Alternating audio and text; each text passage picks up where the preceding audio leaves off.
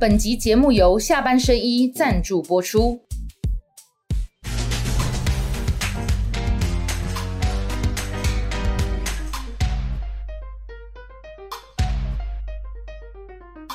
下班的聊一聊，下班看你聊，各位网友大家晚安。今天要跟大家一起聊的是台湾，好，这个叫做揭弊公益揭弊，公益揭弊及吹哨者保护协会理事长，打炸战士、揭弊战神黄国昌。午安哥好，各位观众朋友大家好。好，我再讲一次哈，公益揭弊暨吹哨者保护协会是这个是这个以前叫立院战神，现在叫揭弊战士，叫诈骗克星哦。那国昌最近好多的这些包含了我们都在谈的 IMB 的这个诈骗案哦。国昌呃一马当先，首当其冲，把很多的重要资讯、照片、资料跟证据一个一个拿出来。我也在看说哇，我还我还跟国昌讲说，你这个不断的把一些哈这个犯罪集团跟诈骗台湾民众的这些诈骗集团的事情哦，给他揭露出来，你要小心自己的安全哈。那你成立这个，先让国昌跟大家讲一下，因为上次来其实已经有谈过，但这次要更清楚谈哈。公益揭弊暨保吹哨者保护协会，你离开立法院创立这个协会的，呃，怎么讲？发想跟你的理由是什么？因为其实，在立法院的时候，追踪蛮多弊案的啦。那虽然离开呃立法院，但那个时候我跟一群朋友觉得，台湾到目前为止，吹哨者保护的机制都还没有建立。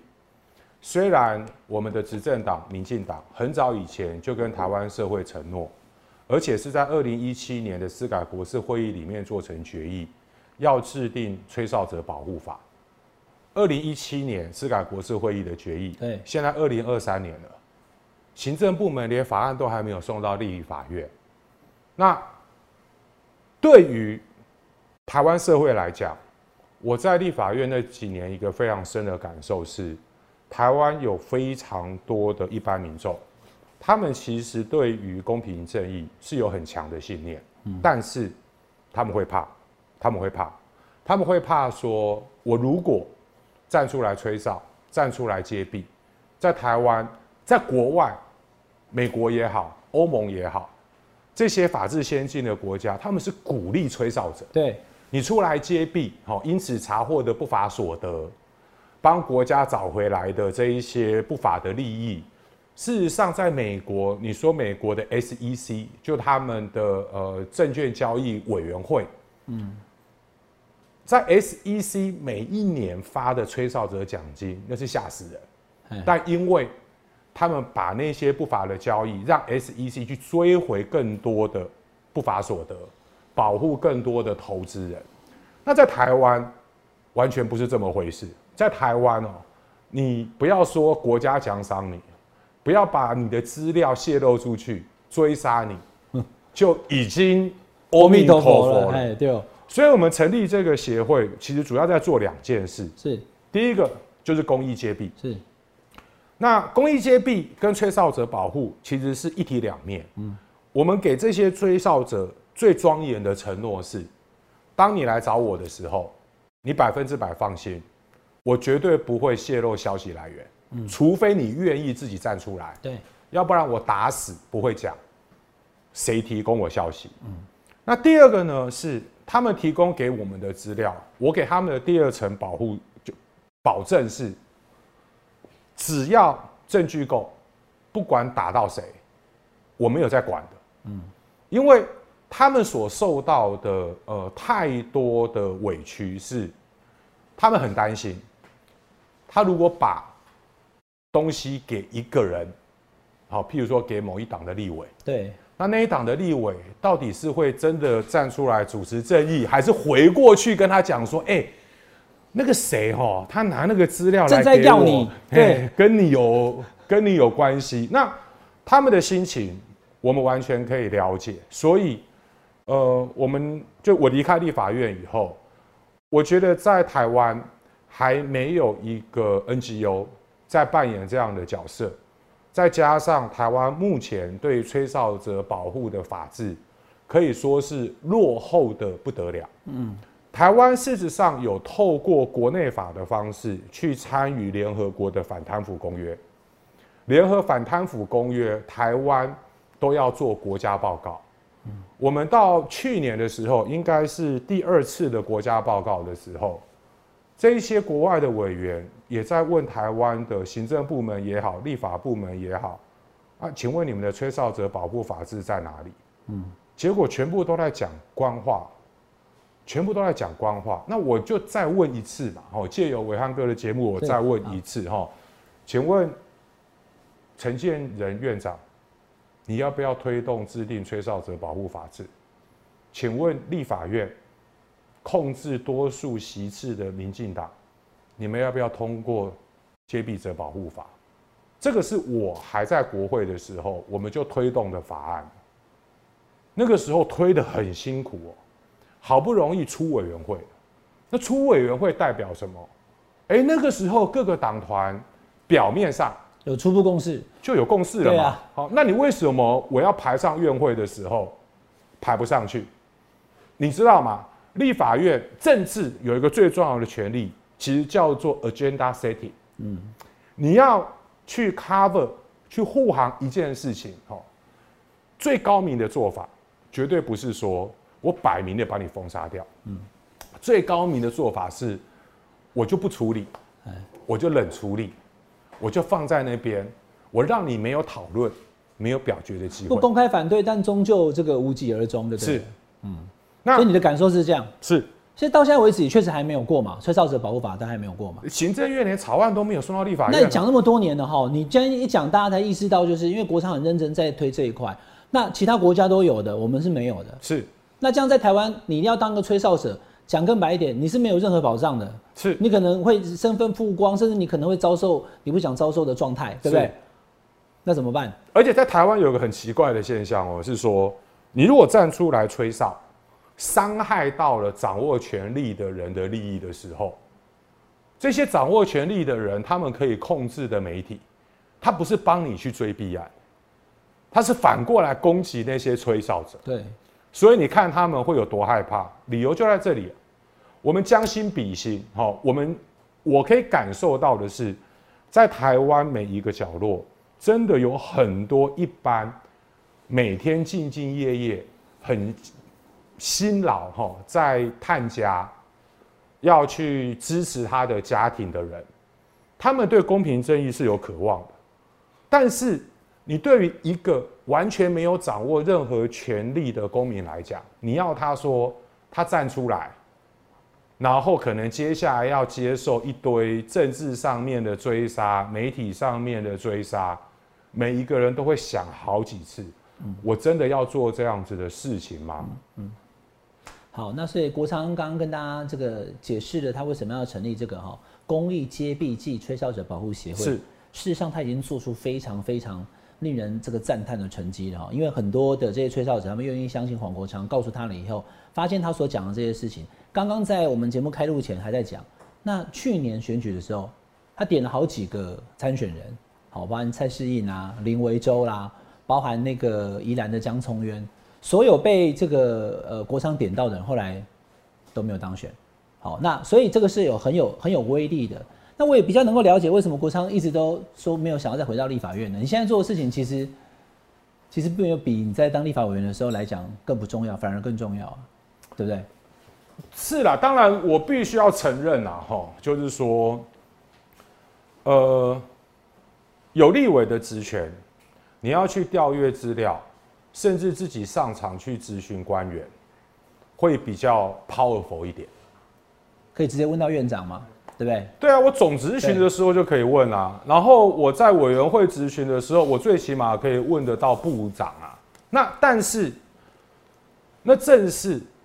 Exactly 是二零一六到二零二零的时候，我在立法院做的事。其实你大你大概回回想一下那四年，我有在立法院呃追的弊案，我光讲大的好了啦，好，普优嘛，庆富列雷舰，嗯，到二零一九年是私烟案，哦，对，私烟案，对，那其实有很多那时候追的弊案，到现在哦。都还余波荡漾。譬如说，我举一个例子，那时候庆富列雷舰弊案的时候，有一个我点名，一定要把他搞下台的人，嗯，叫做廖灿昌，嗯，那个时候行政院院长是赖清德，嗯，赖清德也真的把他拔下来，是。结果没想到过一年多，苏贞昌当行政院院长的时候，哎。他让廖灿昌当一个更大的官，第一金控的董事长。廖灿昌下台的时候是何库哦，苏贞昌让他上来的时候是第一金控哦，第一金控哦，你如果对于八大公股行库有一些认识的话，大家就会知道，第一金控的那个资产额啊，是比和库不晓得多多少。结果我那个时候公开批判那这件事情，那是二零一九年的事情，我还在立法院哦。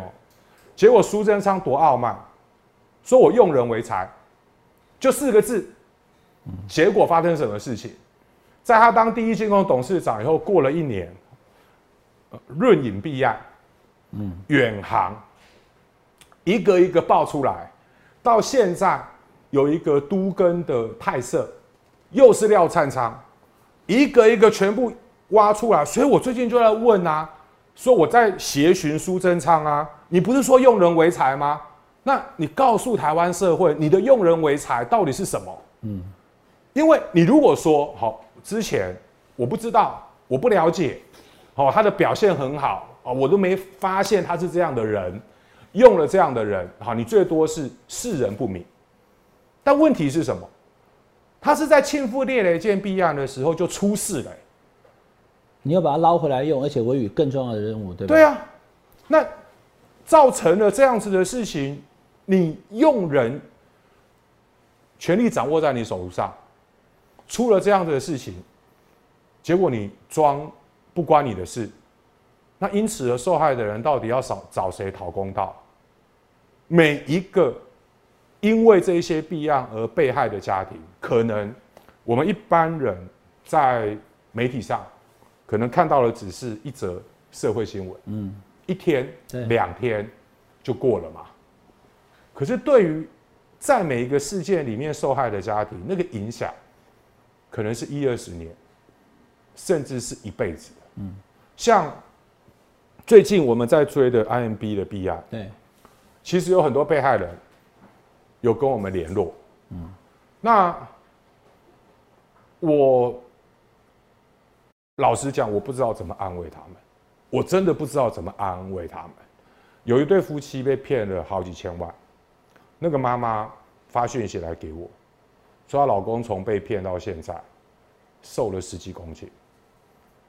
好几千万啊那对夫对？对，那对夫妻，他他说他们两个夫妻每天都在哭，家里还有三个小孩子。那你说，当我收到这样子的讯息的时候，那个只是其中的一个被害家庭，还有很多其他的。你说被害的人数将近要上万人，台湾有上万个家庭因为这样子而被摧毁掉。对，而且这还只是其中的一个诈骗案哦，还有很多其他的诈骗是发生。所以为什么台湾社会对于诈骗这么深恶痛绝？嗯，那当他们发现说，哎，这些诈骗犯结果把他们诈骗来的钱过着挥金如土的生活，甚至用这些脏钱去结交政治人物。给这些政治人物好处，那借由他们跟政治人物彼此之间的关系，获取更多的资讯，获取更多的机会，再去骗更多的人。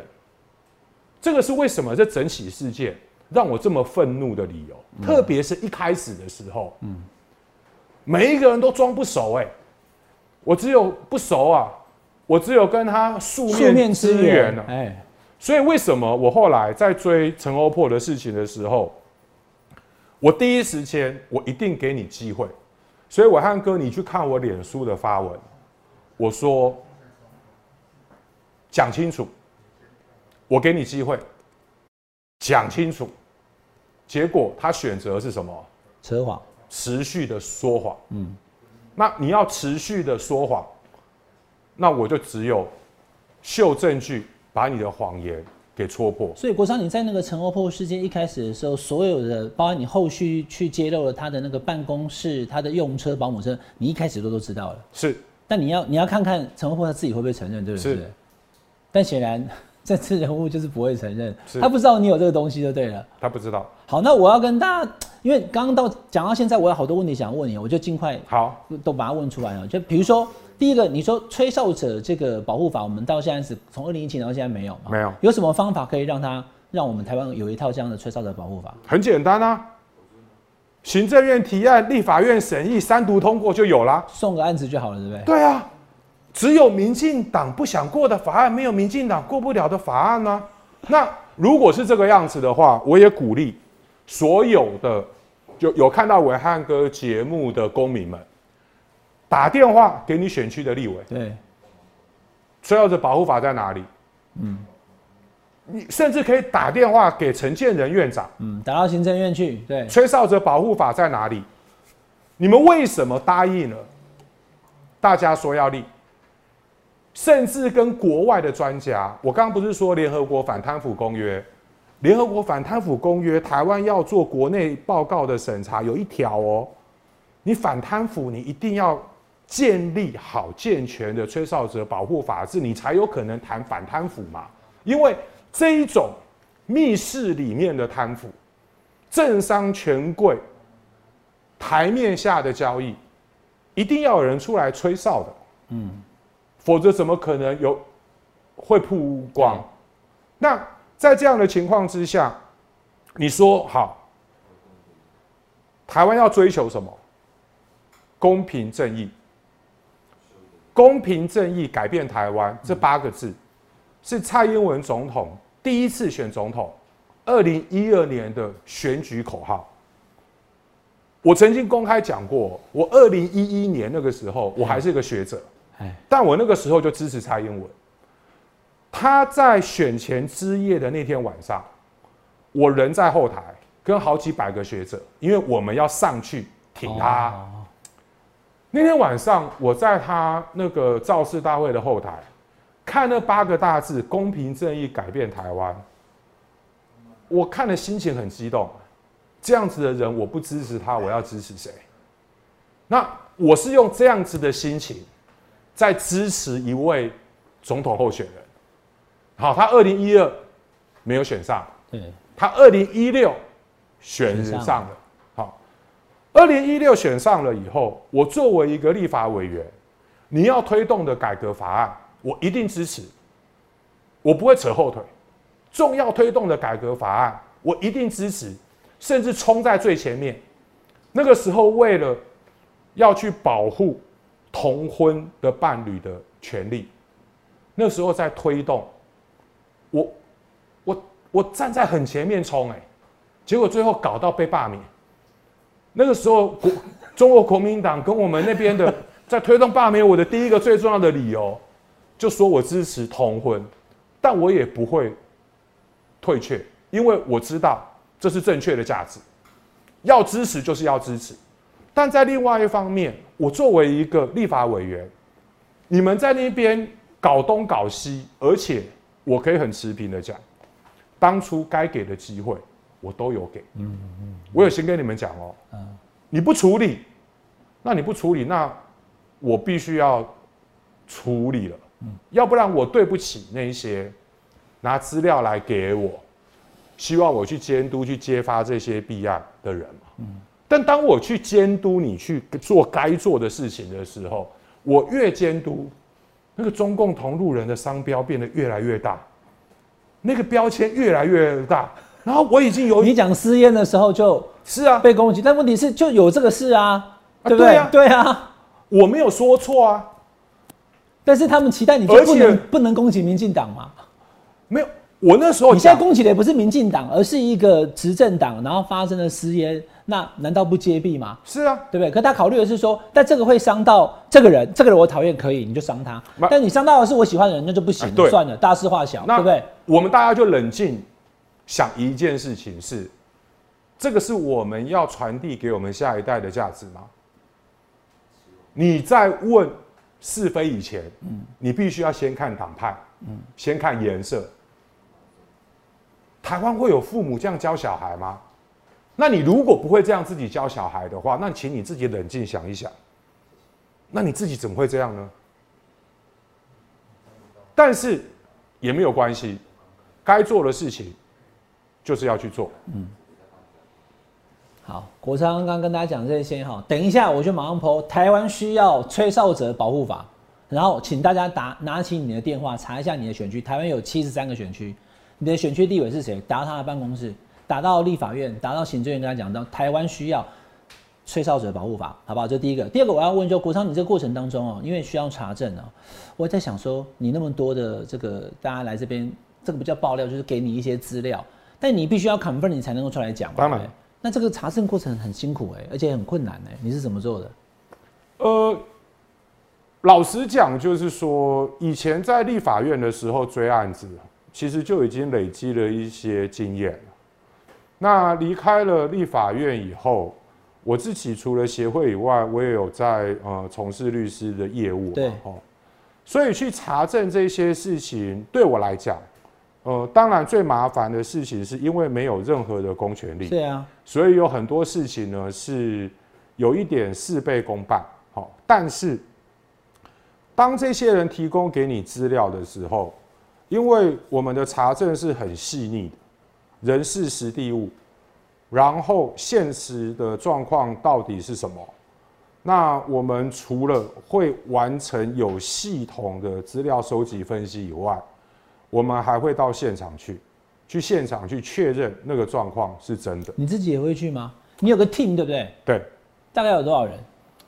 呃，大家的职能分工不太一样啦，哦，但具体的人数就请你让我保密好好好一下，好因为有一些你该保，密的都保密，好不好？我现在觉得你们是非常重要的接臂团队，一定要好好保护起来。因为有一些呢是呃自愿，他们在我们这个团队里面自愿帮很多忙，那你是怎么把这个把这个台湾公益哈接臂接臂暨吹哨者保护协会组起来的？没有一开始的时候你这个做的事情，其实说实在，我们现在还没有吹哨者保护法嘛，是所以其实你现在在做这个事情，其实蛮危险的，对不对？也没有什么法令可以保护你们。那愿愿意跟着你走的这些人，是你过去的的的朋友，或是你的同事吗？还是怎么样？其实就在立法院的时候嘿，哦，有一些过去受害的吹哨者，他们以前站出来吹哨，吹哨了以后，找立委黄国昌这个陈情，反而被 fire 了，反而被炒鱿鱼了，反而被追杀了。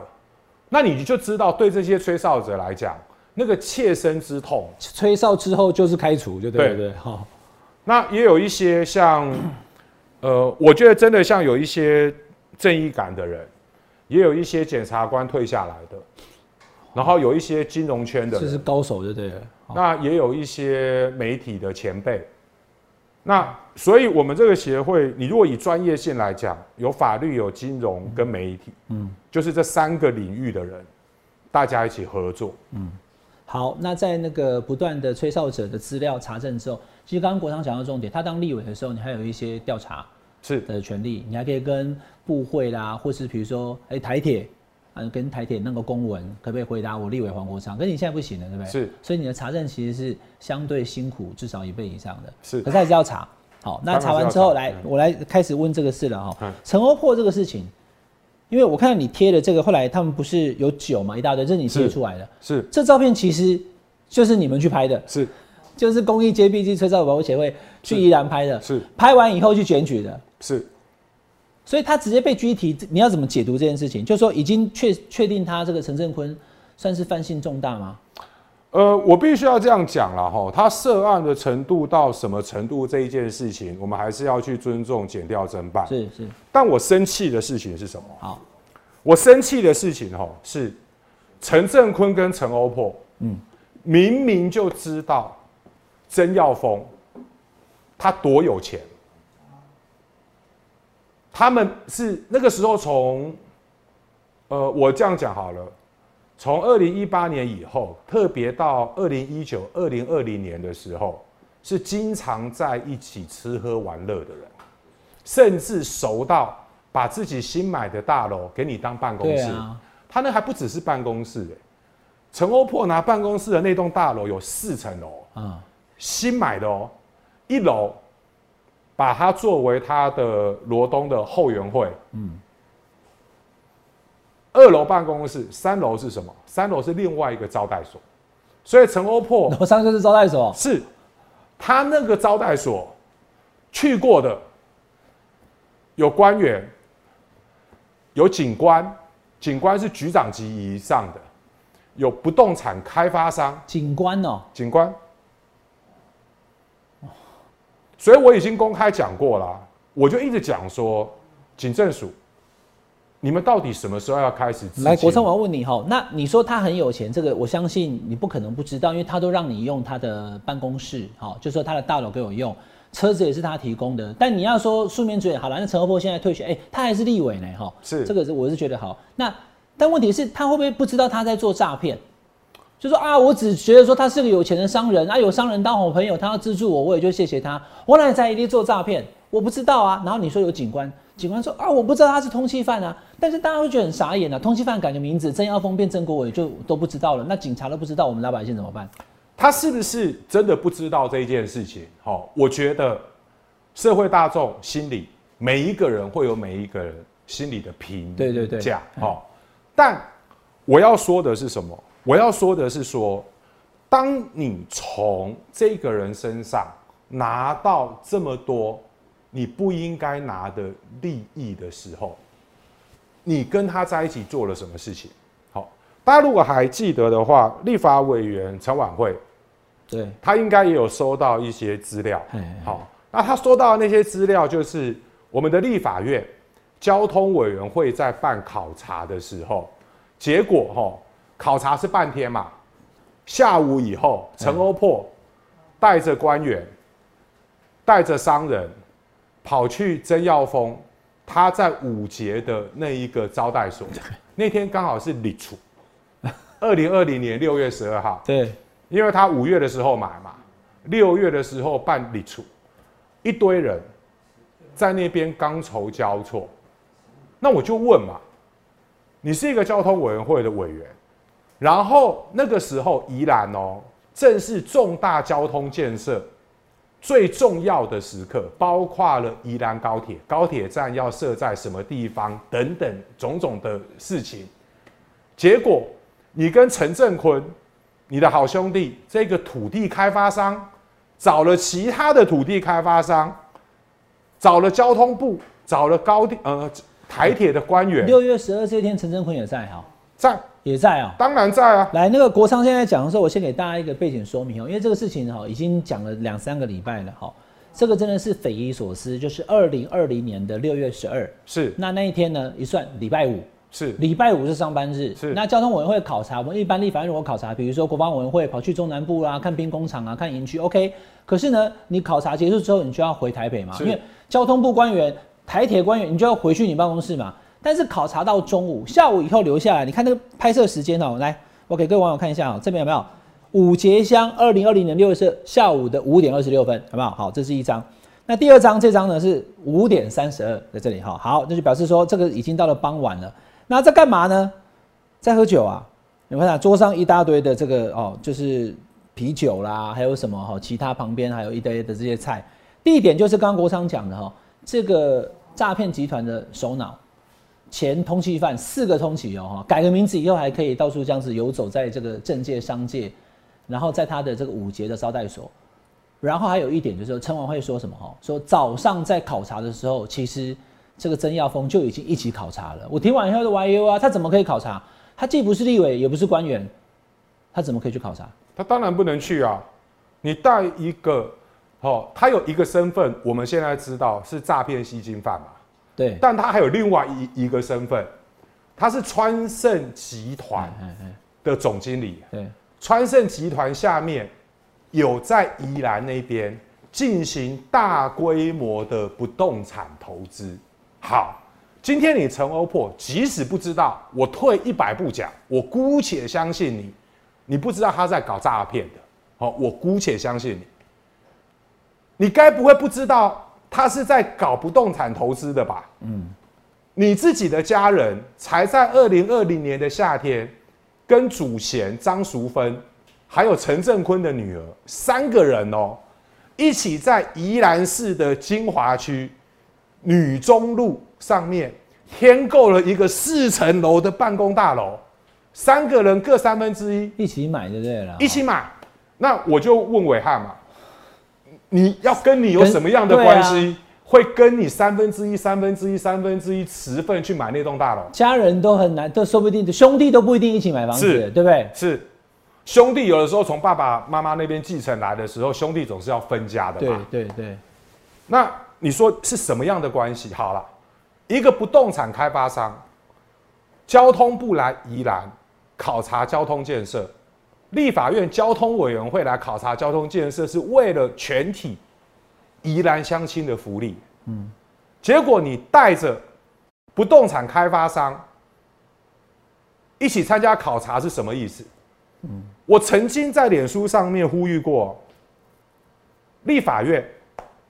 你们要怎么处理这件事情？立法院里面还有一个叫做纪律纪律委员会，耶，今天是六月呃二号嘛，我们录影时是六月二号哈。现在目前陈厚波还是立委啊，他只是宣布不选明年二零二四是嘛，他现在还是立委啊。是二零二零年的六月十二，就是我们同一个任期，就是这个任任期当中啊。那立法院国昌，你认为说应该要对他这个行为进行不是啊处理？你纪律委员会，你总要启动调查吧？这个已经非常明显的违反了利益回避，耶，对对，非常明显的违反利益你不讲回避。大家都忘记这件事了而且那那一天哦，现在陈晚会拿到了这个照片是下午五点多嘛？对对，那一天这个 party 开到晚上，开到晚上。所以那些官员都不回台北就对了。他们后来去哪里，我不知道啦道，因为每一个人有每一个人动向嘛。我只知道那个 party 是开到晚上，而且有一些参与的人是当天晚上就住在那里的，因为那个豪宅上面应该有一二十个房间，哦，然后下午在那边谈什么？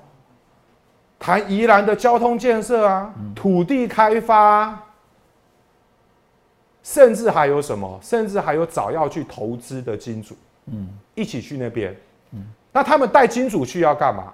他要让金主看到说，我以曾耀峰的立场来讲，哦，譬如说我是曾耀峰，我在宜兰这边，我要开始大规模的投资不动产，哦，从苏澳、罗东、宜兰市到礁溪，那我还是需要钱嘛？那我需要钱，我要找金主投资啊。那我要取信于金主最快的方式是什么？让他看到我的实力。我让你看到我的实力嘛。所以这个会结束了以后，马上就带着 proposal 去找金主啊，说：哎、我们现在可以来讨论，我们一起怎么参与投资嘛。台铁那个时候在搞什么？资产活化啊、嗯，有非常多资产活化的案子啊，从台北市、桃园、内坜到南部都有啊。然后曾耀峰可以拿着一些内部文件去找金主开会，说大家来投我。嗯。那这些事情，你说你陈欧破不知道？对不起，我不相信。我今天公开问一件事：曾耀峰、陈振坤他们这些人，在胶西那一边，在胶西那一边，胶西有一个自办四地重化的案子，那个地很漂亮啊，在老爷饭店旁边啊。你有空到宜兰那边去礁溪看一看，嗯自办四地重化那个地啊，现在整的漂漂亮，地整的漂漂亮亮，很值钱呐、赚翻了啊！那我就直接问，有多少人，有多少政商权贵入股在那里面？有多少政商权贵入股在那里面？现在从罗东烧到五节，又烧到礁溪了，是不是？礁溪你手上还有这个资料，对不对？，有，又跟曾耀峰有关。当然啦、因那还那啊还有谁？啊，我就不要在这个节目哈，你你们大家哈心里有数哈，拿出良心来，因为哈曾耀峰在那边，他是用投资插股的方式，嗯，他是用投资插股的方式，他在外面兜售的，说啊我在里面的股股份换算过来，换算回来，他在外面兜售，嗯，是一千六百平，一千六百平哦。他在市场上面找金主要卖的价格，光他自己持有的部分一千六百平，一平五十万，你就把一千六百平乘以五十万值多少钱？哦，那个是他在那里面的 share。那你如果问我的话，这件事情检察官要不要去查？你一定要去查啊，因为如果他的利益在那块地上有这么大的利益的话，你不能让他藏在那里面啊，你要把它挤出来啊，挤出来把那些钱还给这些被害人啊。嗯，那跟他投在一起那边在做投资的人，大家心里都都有数了。好，国商刚刚讲这个啊，因为 IMB 受害的这么多人哈，那二十五亿，他们现在目前刚刚有讲有个 case，大家就钱被骗了。那虽然曾耀峰落网，可是我们钱拿不回来。是，可是你刚刚讲那个是其中一个可以把钱可能可以拿拿回部分的钱的方式了哈。是，OK。但哎，现在哈，我最担心什么事情？最担心是曾耀峰跟张淑芬两个不是被抓了，那他们在我们这边有股股份的这个事情，他现在不是说都脱产了吗？曾耀峰说手上都没有钱可以还了，他就已经脱产了。那没没有你脱产啊，哦，哎你要脱掉那么多产啊，对对，你认真去查，你还是可以去查金流啊，东西到什么地方去了嘛？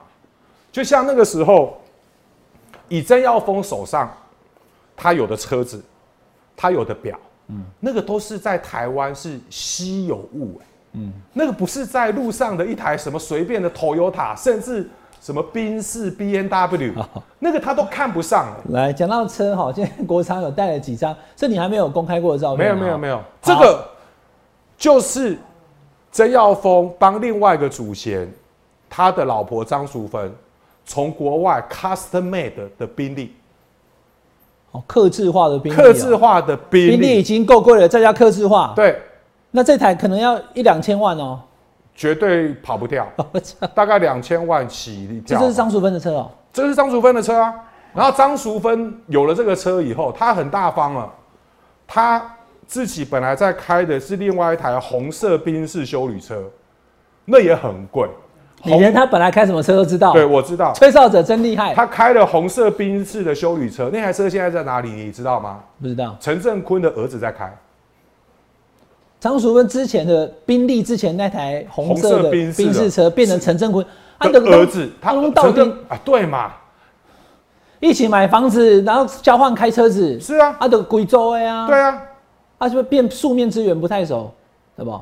那骗人呐、这个还是我们行政院的政务顾问哎、对，所以我一，是所以我一直就在想说，你们真的有点良心。对国昌，那陈振坤也说他没钱啊，他说身上只有三千块，陈振坤没有钱，所以就对那个你秀一张那个黄色的宾利的车子，那个那个迈拉迈那个什么迈拉伦是不是？对对对对对，好好好，来来，在这边前面这个这张，哎对对对，哎，身上没有三千块可以开这种车哦，这是他的车哦。这他的车啊。那为什么检察官让他交保从五万变三万，就是他身上只有三千啊不？是、啊、检察官怎么侦办的？我必须要老实讲哦，法律人侦查的密行性，好好，我基本上对会尊重。是哦，这台车子包括那些酒，我也是等到检察官把他抓到，叫到地检署去问以后，我才公开的。那我就公开问嘛，因为现在有很多宜兰乡亲，他们都会跟我联络啊。所以以前陈振坤很嚣张啊，这台车子就停在他那个代书事务所前啊。哦，那结果出事了以后，这台车子就不见啦、所以我才来问说你车在哪？然后他跟大家讲说，他跟大家讲说，我身上只有三千块，对啊，你是根本在侮辱侮辱大家的智侮辱大家的智商嘛？陈振坤跟陈欧破有多好？他们除了我刚刚讲的宜兰市，宜兰市不是有个四栋的办公大楼吗？对对，他们在苏澳也有投资啊，一块很漂亮的建地啊。陈振坤的家人、陈欧珀的家人、陈欧珀的助理，全部在那边买地，所以你不会在陈欧珀的公职人员财产申报上看到的，用他女儿的名字、他助理的名字，就不在申报的范围内啊。他女儿成年人就不需要，是啊，对对对，哦，用这种方法逃避这个监察院的财产申报对，那我就问嘛，那你跟陈振坤是什么关系？嗯，然后陈振坤，你说你身上只剩下三千块，哇，你太客气了吧？嗯，好刚刚那个呃国昌给我的照片哦，除了这个这个病例之外呢，还有这个是什么？这个是哈，他们在桃园，呃，曾耀峰他们哈桃园，桃园哈那你不，用宜兰吗？不，他们桃园、台北、呃，宜兰、台南，通通都有事业。桃园也有桃园有啊，川盛集团、川盛机构的总部哦是在桃园。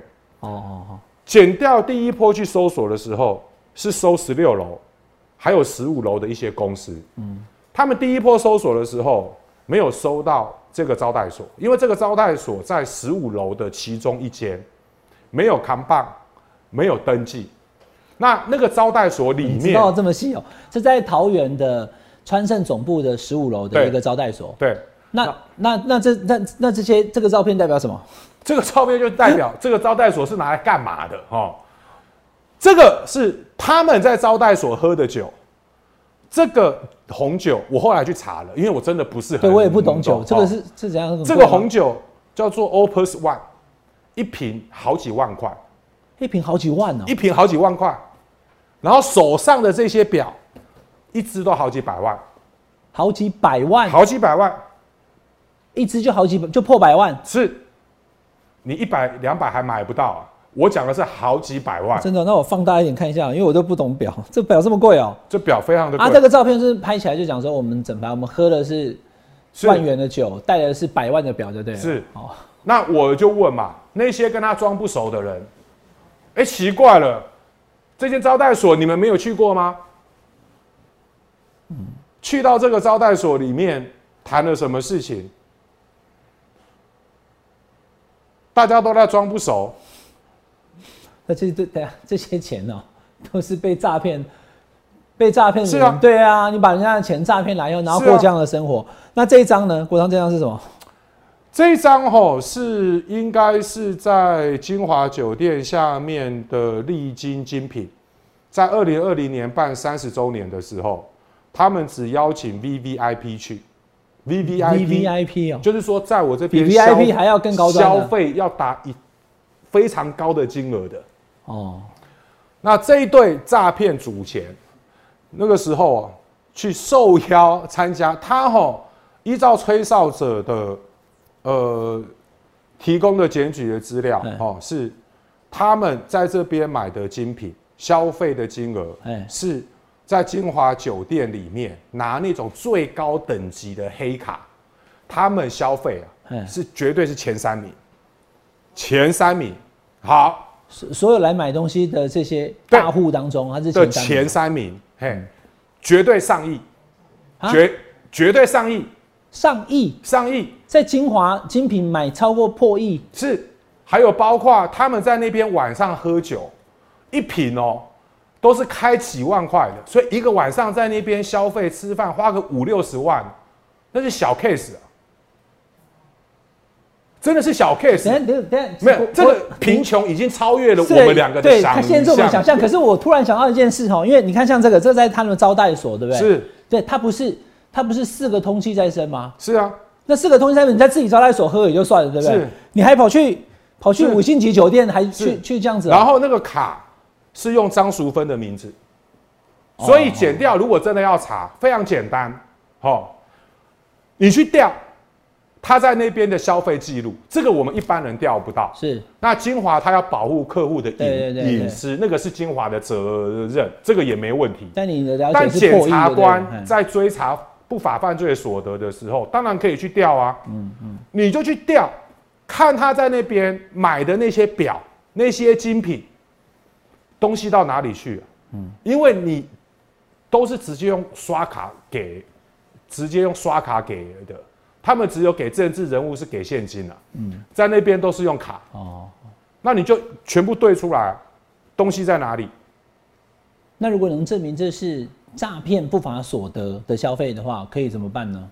没有，你现在下一个部分就是我必须要讲的是说，从金华的角度上来讲，他也不知道张淑芬对对对他们在搞这个事嘛，他们就是一般的这对对对，个对好哦消费但是我在讲的是，他所显示出来的是，那你在那里面我这样讲好了，检察官目前查扣到的所谓的精品，事实上只是冰山的一角。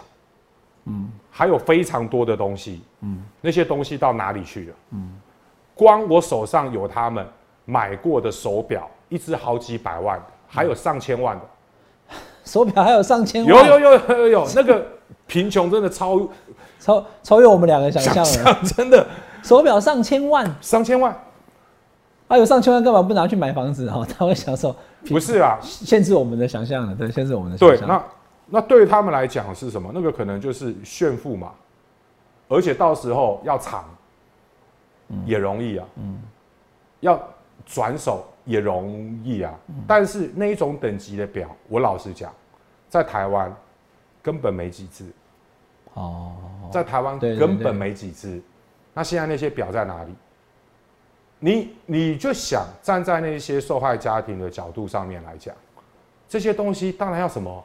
嗯，想办法全部把它对对对，尽量的把它拿回来。除了抓到主嫌之外，你还想办法能够实现所谓公平正义吧，让这些被诈骗人能够得到一些是至少说好，就是降低他们的伤害了。是那因为。你是诈骗犯，但是你却跟政商名流在一起，你跟官员在一起，你跟民意代表、跟立法委员在一起，然后也透过这样的关系呢，取得更多的特权。比如说，你像国有地，你可以租到标租，你是不是提早知道？因为这个时间你一动哈，六月吃了饭以后，后来九月收到标租，他们就马上就标到了。有没有这些牵涉？你就是要去好，就是我们的检方怎么样去了解的嘛？那在这两张照片当中哈。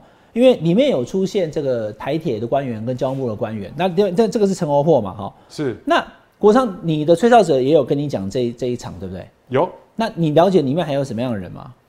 呃，还有还没有曝光的前立法委员，还有其他的立法委员啊？前立法委员哦，还有警官，警官哦，警官。那这那这那个这个画面上这个陈欧破，那那个是那个是黄玉林嘛？就前交通部的交通部的政次嘛。那中间这一位姓潘，是一个很有名的土地开发商，非常有名。哦，你知道他他是个土地开发商？他是个土地开发商，非常非常非常有名。那另外这一张呢？这一张右手边就台铁的副局长嘛。哎，那左手边的这一个人，我觉得大家就可以好好的去认一认了。这个人大有来头，就对了，对不对？嗯，好，所以了解的人看一下，就我就觉得很奇怪，怎么没有人去追那左边的人是谁？好，那大家来看看到底左边这位会是什么样的人？如果你有公职，如果你不应该出现这个场合，是就应该调查了。当然，对不对？就这么简单嘛。当然。好，那所以其实这一连串讲下来，就知道说，国昌在当这个哈吹哨者保护协会哈台湾公益揭弊。其实收到了很多资料，我刚刚一开始也问哦，你查证过程中一定是很辛苦的。可是当你看到这么多资料，你要去慢慢的把这些事情给揭发出来的时候，哈，你觉得我们现在政府的态度，包含了警方或是检方，你的感觉是怎样？他没有很跟你一样想要把这个事情实现公平正义吗？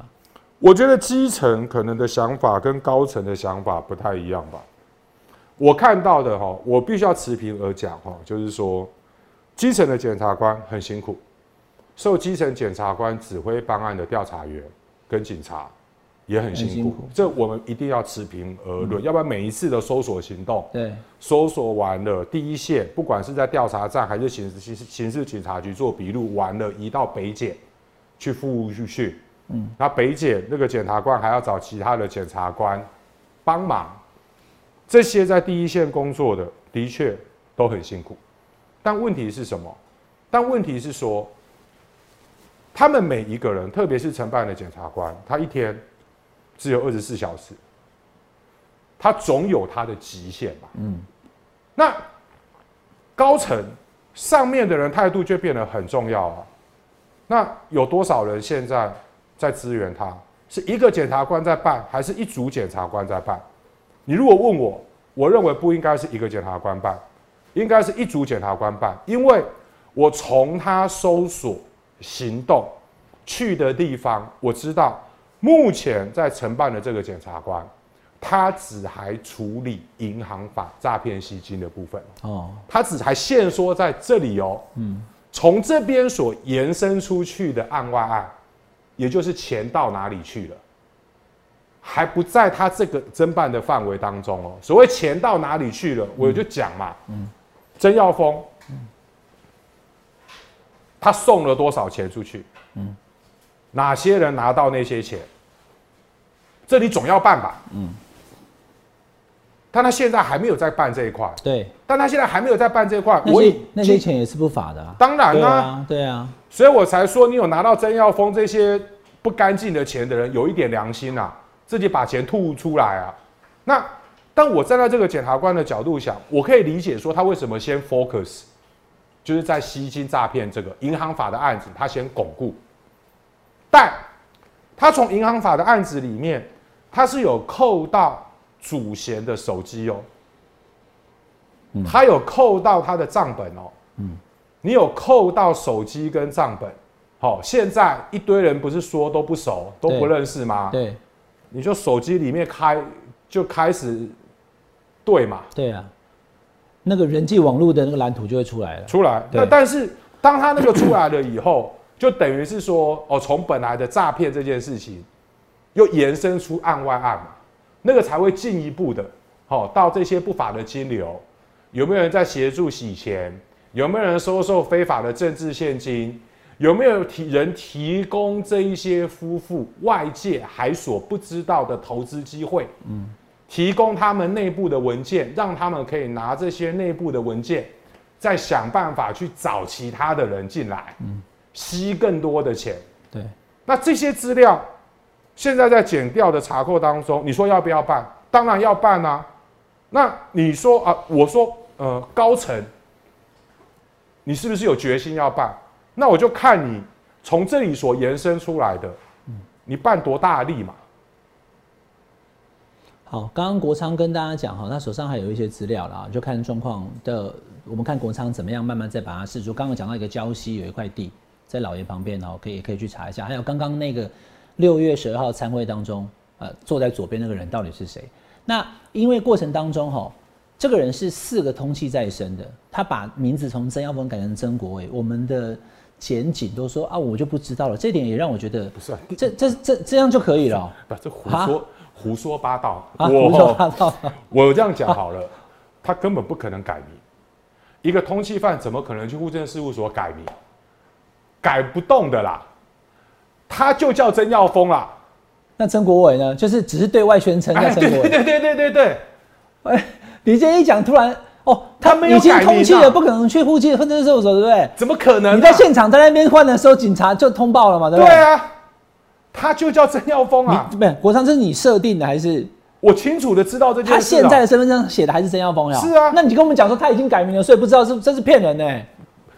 啊，根本就骗人啊！所以他只说哈，我在外面行走江湖的时候。我都叫我自己什么？为什么我们现在前几都跟我们讲说，因为他已经改成曾国伟，所以我们不知道他是曾耀峰。骗人，no，他就叫曾耀峰。而且曾耀峰这个名字哈，就大家全部都在装不知道，我实在有一点没有办法理解哈。曾耀峰的这个名字哈，现在他们讲的是说，哦，他是在做 IMB 哈，然后一堆人说，就是他们说谎拙劣的程度哈，让你真的是看到快要。不晓得该怎么讲哦。说有一些人说，譬如说陈欧破说：“哎，我不知道他做 IMB 啊。”对对对，拜托你，你跟他开的那个记者会后面那个扛棒左上角就是 IMB 啊。嗯，你跟他开记者会，嗯，然后是后面那个扛棒上面就有写 IMB，然后你说你不知道他在做 IMB，那你那你不是在欺骗社会吗？第二个，IMB 呢是一家公司。搞出来的，哎，台湾金融公司，你去查他的公司登登记，那个董监事名单是公开资讯的。到二零一六、二零一七，曾耀峰都还是那家公司的董事，张淑芬也是，曾耀峰他爸爸也是，然后你们一堆人说不对啊，他叫曾国伟，他不叫曾耀峰。哎，拜托，在公司登记里面，他的名字就叫曾耀峰，他的名字就是曾耀峰啊。嗯，国昌今天一讲突破盲场，我们先前两个礼拜讲说，因为通缉犯改名了，所以可以这种诈骗人家，种他还是叫做曾耀峰。对啊，我们大家都装都，然后甚至为了帮忙 cover，还有人说什么他去整形。嗯，然后来来找我的吹哨者说，他说他们看到那个报道，对，看到快要喷饭，哎，没有啊，没有，他没有去整形啊，就是这个人，对啊，名字也是曾耀峰，是啊，但是不要康之前都说不知道，不知道。，对，好，今天国昌来跟大家讲这个 IMB 哈，就是他的这个呃整个调查的过程哦。那你听完以后，你会觉得说啊，原来原来我们有很多的机会可以阻止这个事情发生的。如果你好，比如说当警官的，你当民意代表的，你不要跟他沆瀣一气，你不要跟他同流合污，就不会了。那现在已经发生这事情，没有，我再补充一句啊，陈欧破最让我愤怒的是什么？他不是说一直说大家不说他不知道，，对有一个他宜兰的乡亲，他长期的支持者，事实上早就跟他讲，在二零二零年九月的时候，就跟他讲了，说不要跟这种不对法对，你有那个赖的那对，这是违反银行法的，不要跟这种不法吸金的人混在一起。民进党会被他鬼拖拉然后。对，然后讲的很露骨哦。那个人我知道把这段话讲出来，他的身份会曝光，所以我那一天早上要写以前，我还很郑重的打电话给他说，我把它写出来，嗯，你同不同意？他跟我说没有问题，哦，他说这是该说的话，嗯，他没有问题，他愿意承受。所以，因为什么？因为那个事情在我写出来以前爆发的那个礼拜，哦，就是陈欧波还没有宣布要辞职，他应该是礼拜天晚上，如果我没记错的话，哦，他五二零那一天还去找其中一个吹哨者。透过解释的方式，希望他把嘴巴闭上。陈欧波本人哦，是，你看多恶劣。嗯，然后呢，写出来了以后，他们在宜兰的相亲，因为他们很快就知道说是谁嘛。结果那吹哨者他后来他没有后悔，他到现在都没后悔。你说你公布那个赖对话的那个那个对当事人是啊，那陈欧富夫妻有去找他吗？透过别人去找他，把他把他们骂指骂了一顿在你公布之后哦，对，然后那个吹哨者难过到晚上，就我不晓得该怎么讲，就是我很难形容，但